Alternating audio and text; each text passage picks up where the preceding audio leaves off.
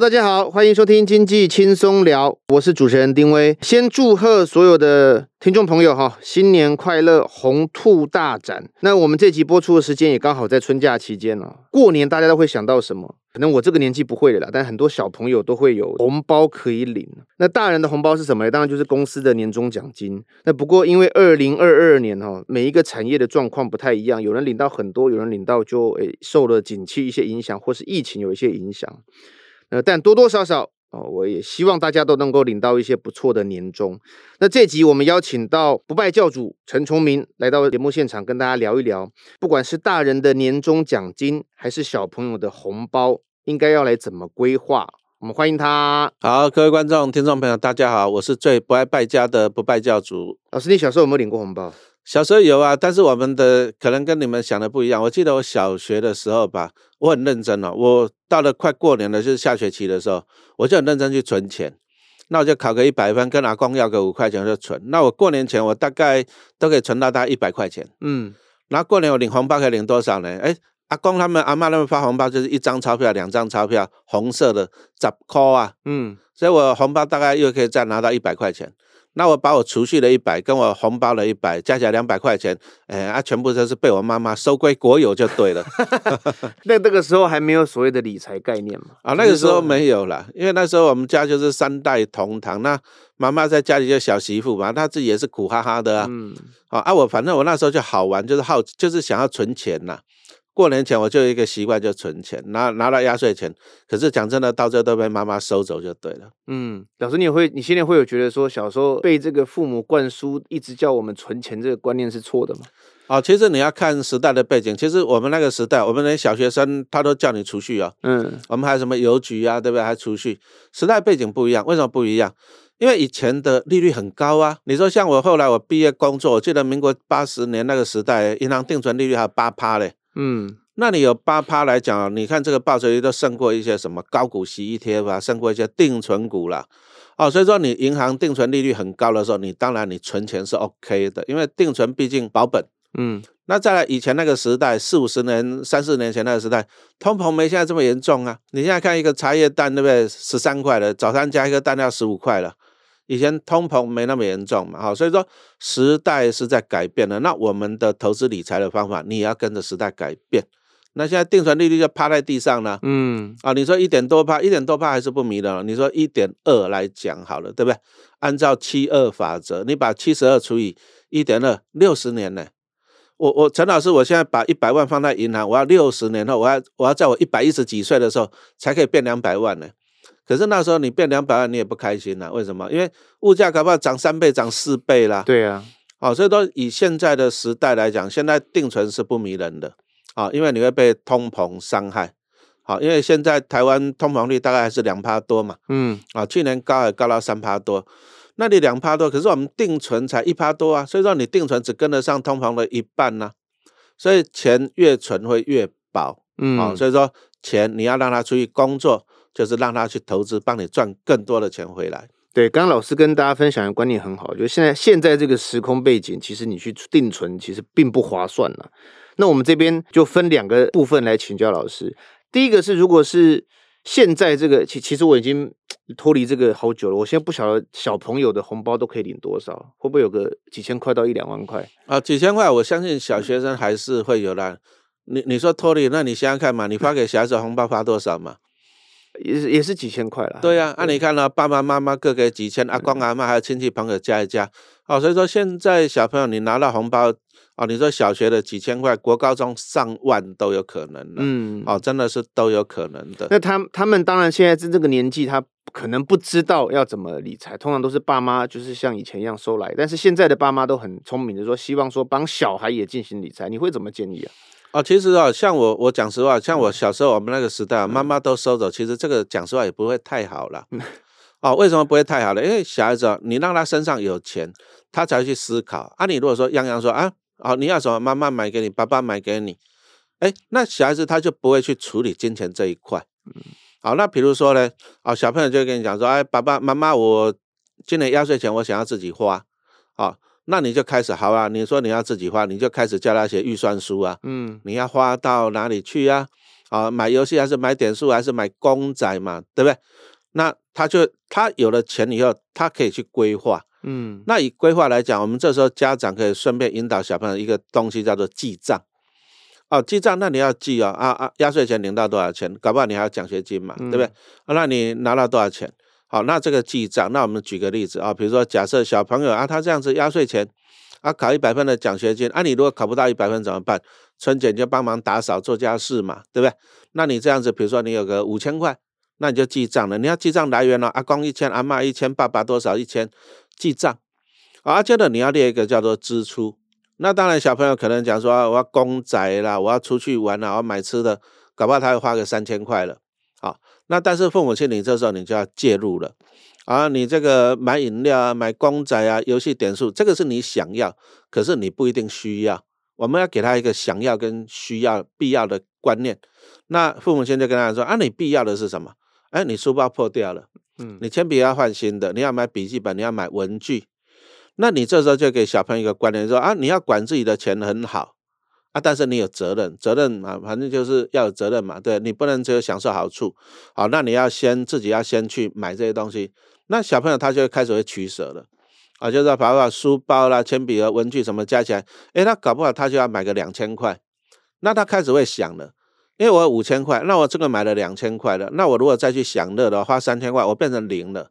那小朋友，你你父母亲就可以顺便引导他嘛，哎，你不需要喝那么多饮料啊，每天带水就好了。你不需要买玩具，反正玩具到这里丢掉嘛。嗯。那小朋友，你从这个过程中啊，他就会开始思考了，哎，什么是需要，什么是必要的，想要跟必要的。好，那如果说小朋友说不行，那妈妈我还是想要买那些东西，我还是需要五千块，可是我五千块花完了怎么办？那我们就可以引导他。那你要增加，你如果说没办法减少支出，你就要增加收入。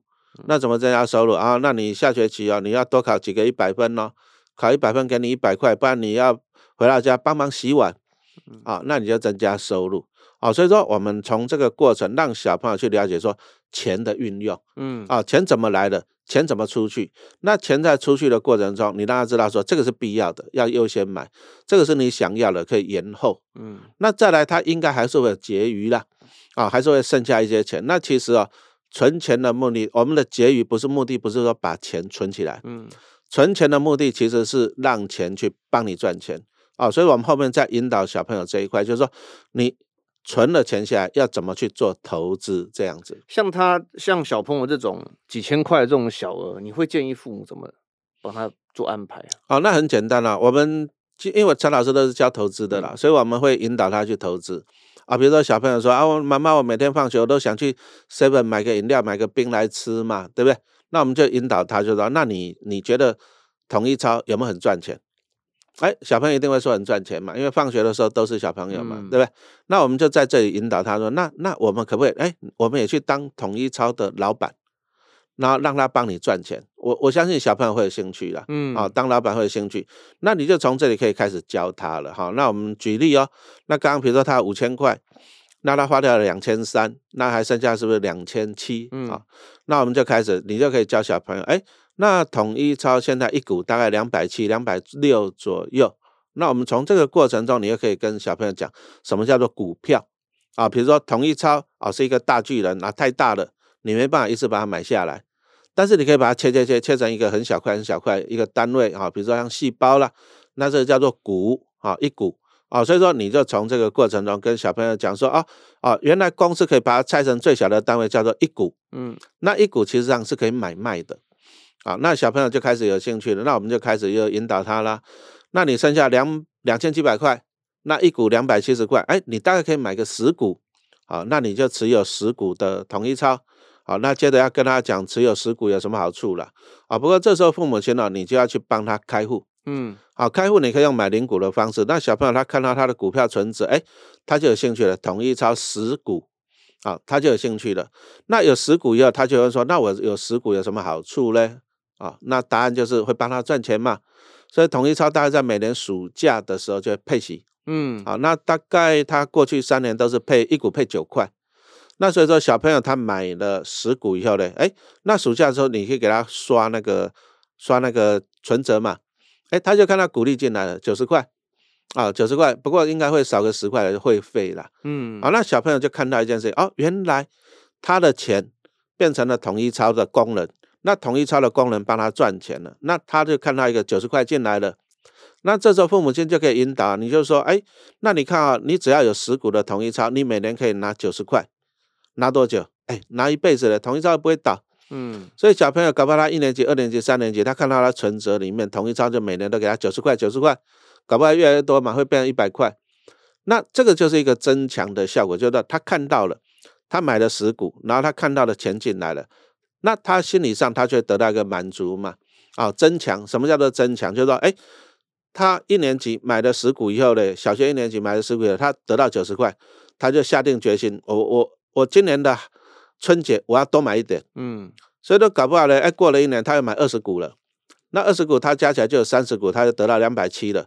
那他心里更满足了啊，那个增强的效果更强壮了，所以说他就每年呢，每年只要他的压岁钱，他都会很努力去买。那我在这里提醒一下，我们也不是说推荐统一超了，嗯，我们只是说用生活的方式，对啊，因为小朋友很喜欢去统一超去消费，对，那我们就引导他说，你把你的钱省下来，比如说你喝饮料啊，你买玩具啊，你把那钱省下来，那你变成统一超，那统一超这个功能来帮你赚钱嘛。那你的钱增加了哈，所以说我是希望说父母亲你要让小朋友去思考，他这个红包的第一个他怎么来的，再来他怎么支出的啊，想要跟需要，然后你剩下存下的钱，你让他去投资啊，让他变成工人来帮你赚钱。那小朋友可以看到，他就从小他有两个存折嘛，证券存存折跟银行的存折嘛，那他看到他的股票，哎，股数越来越多，那他看到那个股利也越来越多。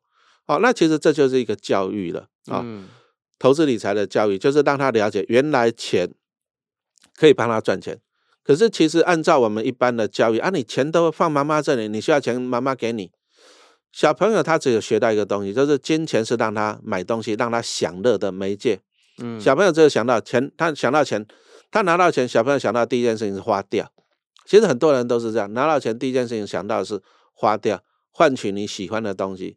可是他没有一个学习，就是说，其实钱可以帮你赚钱。嗯，这个观念我觉得很重要了。那刚刚老师其实是用一个很生活的方式，他当然不是推荐统一超，因为你小朋友周遭一定会接触到太多太多的上市贵公司了，所以透过生活的方式来引导他。我觉得刚刚老师还有讲到一个很重要的观念是成本的概念，因为小朋友他没有所谓成本，他以为钱东西就来，但他不知道钱从哪里来。哦，所以其实我付出去就是一种支出。那刚刚聊了比较多的是在小朋友这一块，那我们讲大人好了。当然，我刚刚有提到说，去年有一些行业并不是很好，所以年终奖金就普普通通了。那当然有些行业很好。那不管怎么样，假设我今天有一笔这个钱了哈，今年这笔钱你会建议怎么运作？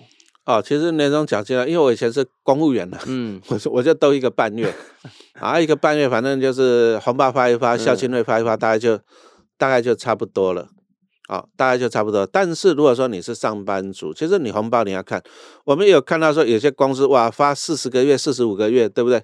啊，那但是你可能你要晓得一件事情，就是没有天天过年的，因为这些行业搞不好过去十年都没有发。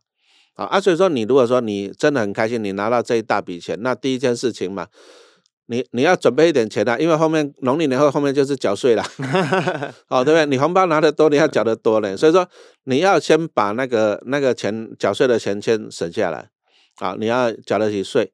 那再就是说，如果说你是突然间拿到一大包的，我是建议你把它拿去规划了。嗯，啊，那我们还是纯属举例了哈，纯属举例就是说，啊，比如说你拿到四五十个月，你拿到两百万，那你扣掉缴税，你应该剩下一百多嘛，啊，我们纯属举例，那你最简单，你去买高股息的 ETF，啊，比如像零零八七八好了，啊，一张大概一万六左右，那你大概可以买个一百张，那买个一百张零零八七八有什么好处嘞？对不对？它过去一年大概配了，因为它是季配息，啊，它过去一年大概配了一点二块左右。哦，所以说你买了以后，你就可以，哎，你买一百张，你就可以得到十二万，你等于一个月帮自己加薪一万，那基本上也是加薪一辈子了，因为零零八七八它就是持有台湾上市柜哦，上市那个三十家企业，哦，就是等于你买了以后，你就等于有三十家企业在帮你赚钱，所以我今天跟大家讲的是一个现金流的观念啊、嗯，就是说，你如果说啊，比如说你红包扣一扣，按、啊、你一百多万怎么办？哎、啊，你你搞不好换个车没有了，嗯，你换个车啊，这个叫做买进负债，除非那个钱可以帮你生财，要、啊、不然你是买进负债，那你买进负债要你那个钱就就不见了，好，按、啊、你买车你要一直应付开销什么的，但是你去投资啊，比如说像我刚刚讲的零零八七八，你买一百张，你等于帮自己每个月加薪一万哦。加薪多久？基本上就加薪一辈子嘛，因为 ETF 它会不断的汰弱换强，所以永远都有三十档哎绩优的股票来帮你赚钱。好，那再来就是陈老师今年我也在买一些高股息，像什么中信中国哦高股息，嗯，零零八八二，哎八八二过去也配的也不错哦，我看它过去配大概有八趴到九趴。好，那我这个只是说分享，不代表推荐了。嗯，啊，就是说你拿到了一大笔钱，我我想的方法是说，我去买进资产啊。你如果说买零零八七八，有三十家台湾的大公司帮你赚钱，那你如果买进零零八八二呢，有五十家中国大陆的大公司来帮你赚钱，那你这样子你可以产生一个稳定的现金流啊。你买进这两只的话，好，你大概都可以。我刚刚讲的是买个一百多万了哈，你大概就可以帮自己产生每个月一万块啊。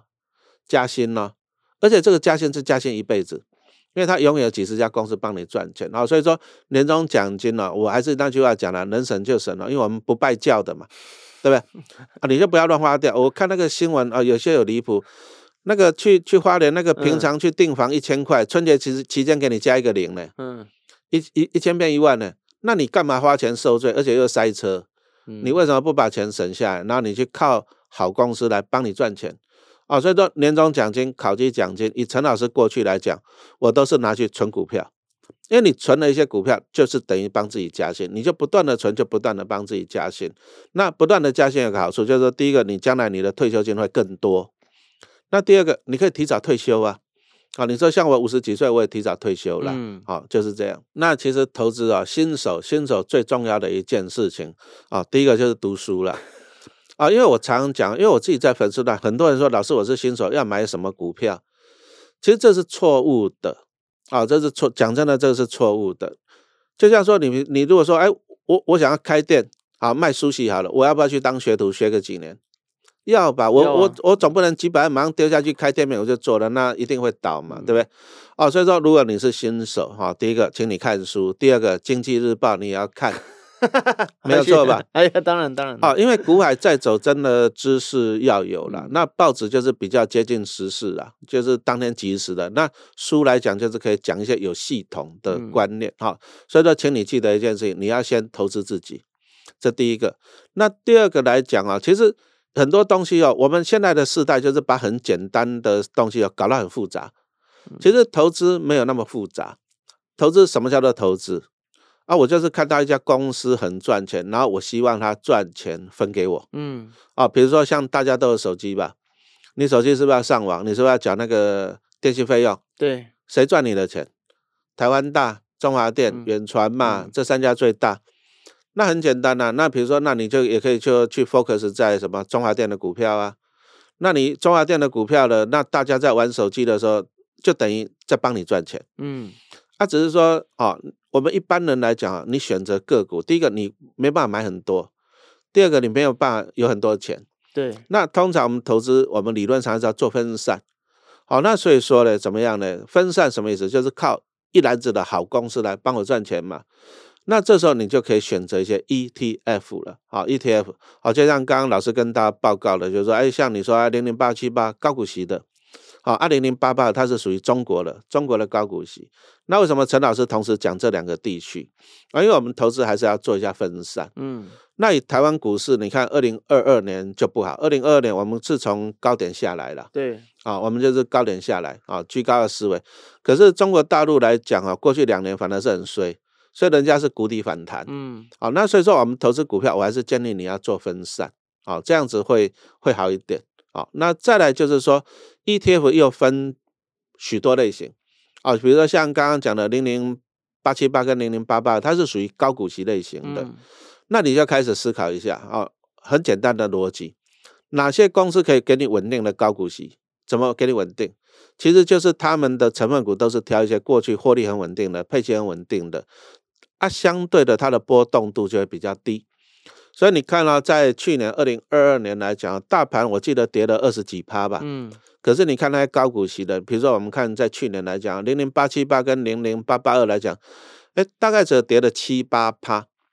哦，这个高股息的它相对的它是有比较抗波动、抗下跌、嗯，比较具支撑性。嗯。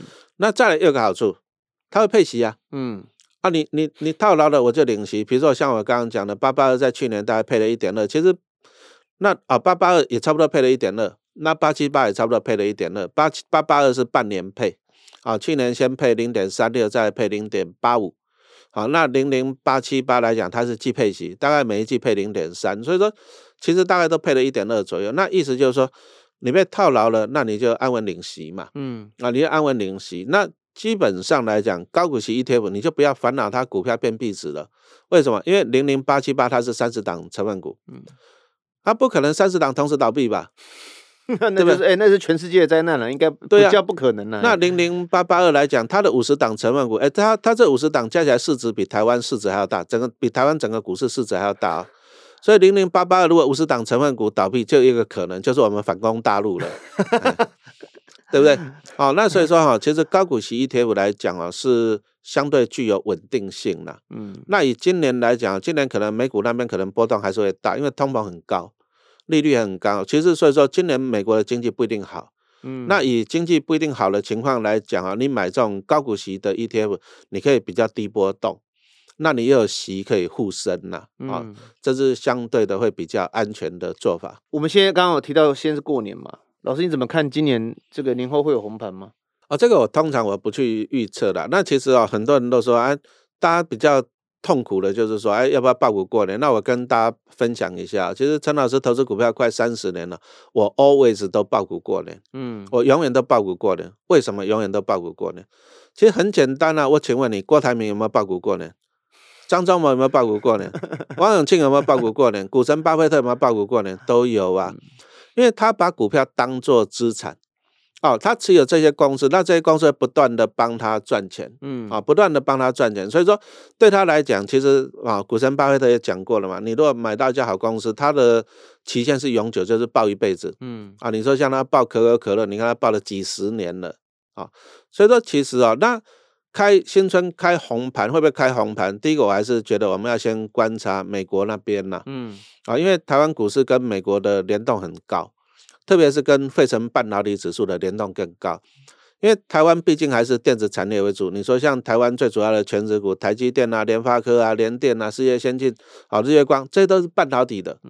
哦，所以说台湾其实是跟半导体、费城半导体指数联动非常的高。好，那在去年来讲，费半也曾经有一波大跌，啊，从四千跌到两千，那台湾大盘就从一万八跌到一万两千多嘛，对不对？啊，不过最近费半就开始反弹了啦，啊，可能一些库存啊去化了。那为什么半导体产业在去年会这样子衰退那么大？原因很简单，就美国通膨太严重了，那物价太贵了，所以老百姓就先这样，先先够巴到了，先吃饱肚子。所以说，你看那 iPhone 十四什么都卖不动啊，但是通膨其实还是会缓和了。好，那电子产品的需求只是往后延，所以我反而我觉得今年，其实我对今年台股的看法，我也不会悲观呐。嗯，好，我觉得我我个人，我之前上节目，我觉得大概就是介于一万二到一万六之间呐。那一万二就是之前我们国安基金进场的点数嘛。嗯，那一万六，一万六基本上你说要突破去年那一万八也不容易，因为现在毕竟通膨跟高利率还那么高。啊，但是以长期来讲，其实你如果说过年后会不会开红盘还开黑盘，我不知道。但是我大概可以预测，就是明后年以后，大概经济还是会往上。嗯。好，我还是这样认为的。好，经济会往上，因为其实你看美国、看台湾股市，其实人类的经济永远都是不断往上的。好，那如果这样子来讲，啊，新春如果有开黑盘，其实对我来讲，反而是一个买进的时间点。嗯，好，那重点是你要买什么商品，这个才是最重要的。什么样的组合是最适合，或者你你觉得今年我们应该要看什么样的产品呢？不因为股啊、债啊，还或者是你刚刚讲的 ETF 啊。对。好，那你看看啊，其实造成去年股市大跌的凶手有两个了。第一个，俄乌战争了，嗯，啊，俄乌战争就引起全世界通膨。好，那因为通膨太严重了，所以说美国，你看到美国去年升息了十七码，啊，一码是零点二五帕。好，那今年今年预估了上半年还是有机会再升息一个三码，就是那美国就会升息二十码，哎，二十码就是升息五趴了。这个这个我相信对经济会有伤害。好，那就是因为俄乌战争加上升息影响，所以说去年是股债双杀。嗯，因为一升息，资金就撤回去。这个在过去其实比较少见，股债双杀。啊、哦，那股债双杀的原因是因为前几年股债双涨。那为什么会股债双涨？就是降息，就是那个二零二零年那个疫情一来，它那个利率直接联邦基准利率基基本上达到零了啦。那你你利率达到零，资金就放到放出来，因为资金成本太便宜了嘛。啊，那大家都一定是借钱去投资买房子啊，经济就好，股市就好。这个所以说降息导致股市好。然后再来降息，导致因为利率一直降，所以说债券的值利率跟着往下。那债券值率往下，也就是债券价格上涨啊。所以说你在二零二零年你会看到疫情一来，结果反弹又是股债双涨啊。但是这个源头源头是啥？源头就是利率太低。嗯，好，那现在现在二零二二年开始呢，它倒过来了，暴力升息了，这升的很猛哦。它降息就九十度向去，升息也是基本上也是一路升上来。嗯、那你在升息，第一个升息就是资金会撤回去，对股市不好。你看去年全年大概外资卖超台股，然后卖了一兆多吧，嗯，好、哦、卖了一兆多，对，因为升息啊，它钱回去美国了。那再来你利率一升，结果债券的殖利率也跟着往上，就导致债券价格又下跌。好，那所以说今年今年我看了，今年我就是看利率了，嗯，那我今年我就看的就是这个利率的受灾股。那受灾股有两个，第一个就是寿险、金控，寿险为主的。其实寿险在去年有两大利空了。第一个升息，升息，因为寿险他们寿险公司他们持有很多的股票跟债券，因为他拿了保护的钱要去投资嘛。对。可是，在去年啊，股债双跌，所以你看到的就是，哎，像国泰、富邦，哎，它的获利基本上都是。腰斩，那再来债券价格下跌，又让他们导致他们产生一些未实现的一些损失嘛？对，啊，所以说我先跟大家报告，就是说今年金融股，特别是寿险为主的金控，今年的配息你不要太期待。嗯，好，他们第一个，他们受受到那个股股债双跌，第一个，第二个，他们又很天才的卖了很多那个防疫保单，嗯，去年赔超过两千亿，嗯，啊，所以说今年的股利你真的不要太期待。啊啊！但是有时候我们常常是这样子讲的啊，就是投资股票，其实你要等它衰的时候啊。那我纯属分享啊，买卖请自行判断哈。我在去年十一月啊，我就买进了国泰，嗯，还有开发金。那我为什么买这两只国泰跟开发金？原因很简单呢。你看之前国泰六十几呢，获利很好，嗯，股债双涨，利率低嘛。可是六十几、五十几、五十几、四十几，那到了三十几，陈老师不等了，我就进去买了，嗯。那你再看开发金。开发金它去年也表现的很好，因为它并入了中国人寿，对啊，获利一路上来。那你看它股价很恐怖，也是十块一路涨，涨到二十出头嘛。啊，可是呢，接着又二十出头又下来了啊。那我我也在十一块左右吧，我就再去进场买进开发金。嗯，那我讲的就是说，他们都是受到什么？受到会受到那个升息的影响。那接着我在十二月的时候，我又去年啊，十二月我又布局了那个美债二十年。那美债二十年，我就买中信的美债二十年，买一百张嘛。元大美债二十年买一百张，其实我就分散买。嗯，那我的逻辑很简单，就是说，就是说哈，其实像主持人应该也知道，这个股债双跌，这个基本上很难得见，通常非常少。那通常只要股债双跌，双跌完了，隔年一定会反弹，就是股跟债至少会一个反弹。嗯，那我个人觉得啦，就是说我个人是这样觉得，因为明年二零二四年了，第一个美国要大选，台湾也是嘛。对，那他们要大选啊，他们一定是希望股市好，希望经济好。那我是觉得就会二零二四年就会走降息。那如果降息来讲啊，其实对这些债券会好啊，降息对债券会好。那债券好了以后，其实寿险就有利了。嗯，啊，你看之前那个润泰商双雄那边沸沸腾腾说什么哇，那个净值小于零要怎样怎样，有没有？有个净值的风暴，对。对、啊，南山人寿净值是负的。嗯，啊，那其实都是债券的问题。对，啊，都是因为美国暴力升息，那债券价格下跌。那放心好了，其实升息是我我常常讲，经济就是一个循环。你升息是为了降息，你降息是为了往后的升息。对，啊，因为你你利率降太低，一定是通膨、金钱游戏啊。但是你利率升太高，一定是经济停顿啊，所以说永远都是这样啊。他现在美国他先优先是面，他优先处理的是通膨高通膨，因为老百姓总要吃得起嘛，对。那他处理通膨，他只好拼命升息。那升息在今年的下半年应该会明显的，就是那个通膨在今年下半年应该会明显的降低了啊，因为去年已经通膨那么重了，今年不可能再通膨那么重哦。那在今年下半年来讲，通膨绝对会下去。所以说我个人是觉得啊，那美国如果联准会升息，大概就是今年上半年了，上半年顶多再升个两三嘛，下半年就不会升息了。好，那下半年不升息了，那二零二四年就有一个契机了，嗯，降息。那那降息来讲，我投资的这些债券，好债券，美国公债二十年，我就降息，我就会赚到资本利得。那再来，你说像国泰、富邦啊，你说像那个什么开发金，其实中信金它也有什么台湾人寿嘛，嗯，其实这些寿险公司就会受惠了，他们还是持有很多债券，就会受惠于将来的降息。哦，所以说我现在买的，我就是我现在买的就是说去年升息的受难股、受灾股，那我先把它报好，那报好，我等到明年后年，啊、哦，要有耐心哦，不然明年后年，那我就会变成降息的受惠股这样子。OK OK，就是你老师等于危机入市了，是啊，趁他这个尾巴的时候进来。我们都知道老师持有的这个投资产品很多啦，你会建议今年应该是，当然老师刚刚讲的重点是。看这个升升息，然后为了之后的降息做准备。但如果是从这个存股或者是成长股的这个角度来看的话，你会怎么建议？啊、哦，如果存股啊，其实我们讲说啊，金融股它适合存股，但是金融股它就是稳定的殖利率。金融股你也不要指望它赚太多的价差，嗯，啊，这是金融股的缺点，嗯，好啊。但是你如果说你想要获利高一点的话，其实我个人还。就是你除了存金融股，金融股稳定的现金流比较稳了。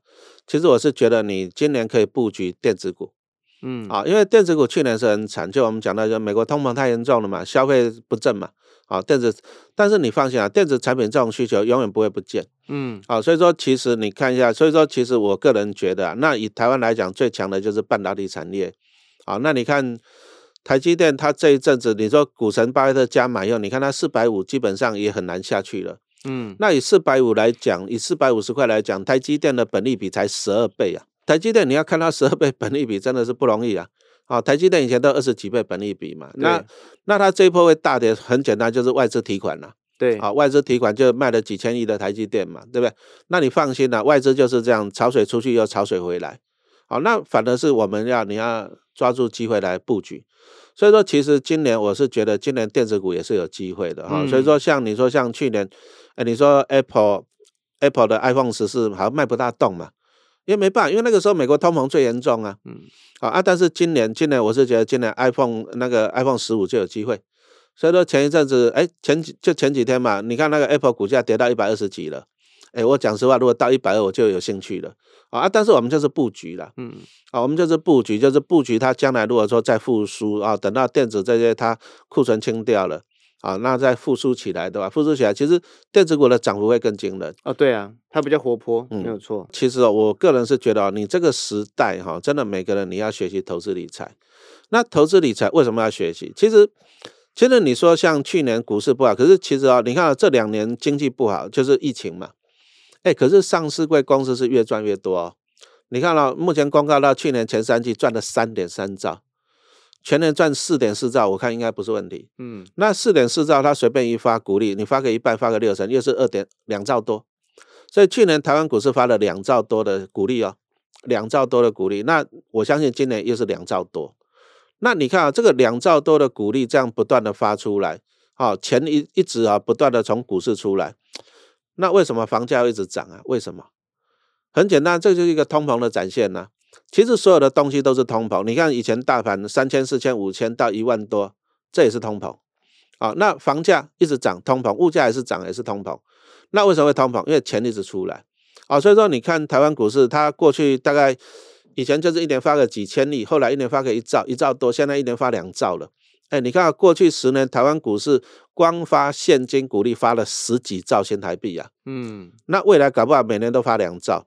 那这么多的钱一出来，那不用讲了，一定是通膨啊，因为钱一直印出来，钱一直印出来，所以说到最后一定是物价上涨，因为房地产毕竟还是有保值嘛。嗯，好，那有钱人他就从股市提款，提款我去买房子，对我来讲压力也小啊。啊，你说，所以我今天我跟大家分享说，你要学习投资理财。好，那第一个要看书啊，要看报纸，学习这个很重要。那再来你要创造一个观念，叫做现金流的观念。哦，以前我公务员呐、啊，我以前在公立学校老师，我薪水就是七万多了不起啊，我一辈子就那么多，就这样子啊。但是我可以投资，哦，我可以投资股票，我可以靠钱来帮我赚钱。那我举个例子来讲哈，像台湾人很爱买房子。嗯，你知道吗？台湾的房贷余额就是台湾人跟银行借钱借了大概十兆新台币，十兆新台币哦。那以现在房贷利率，我们算一点八好了。你这些上班族光缴给银行的定存哦，缴给银行的房贷的利率哦，没有本金哦，一千八百亿，一个月多少？一百五十亿了。你看你上班族多辛苦啊，对不对？那陈老师，我自己讲实话，我也背八位数的房贷，我也背啊。嗯。啊！但是因为我持有两千多张的金融股，我为什么买金融股？你们缴房贷利息是不是交给银行？那银行赚到钱就分股利给我啊，对不对？一个循环了哈。那金融股给我两百多万的股利，去年给我大概两百五六十万，那我还有水泥股，还有硬件类股，为什么？因为你盖房子需要水泥，都建商会赚你的钱嘛。所以我光这些股票，我每年领到的股利就就是金融股跟水泥类股，因为台泥、亚泥我加起来一百张嘛，那我还有建设公司嘛。我光这些领到的股利已经超过三百万了，哦，那你觉得陈老师怕缴房贷吗？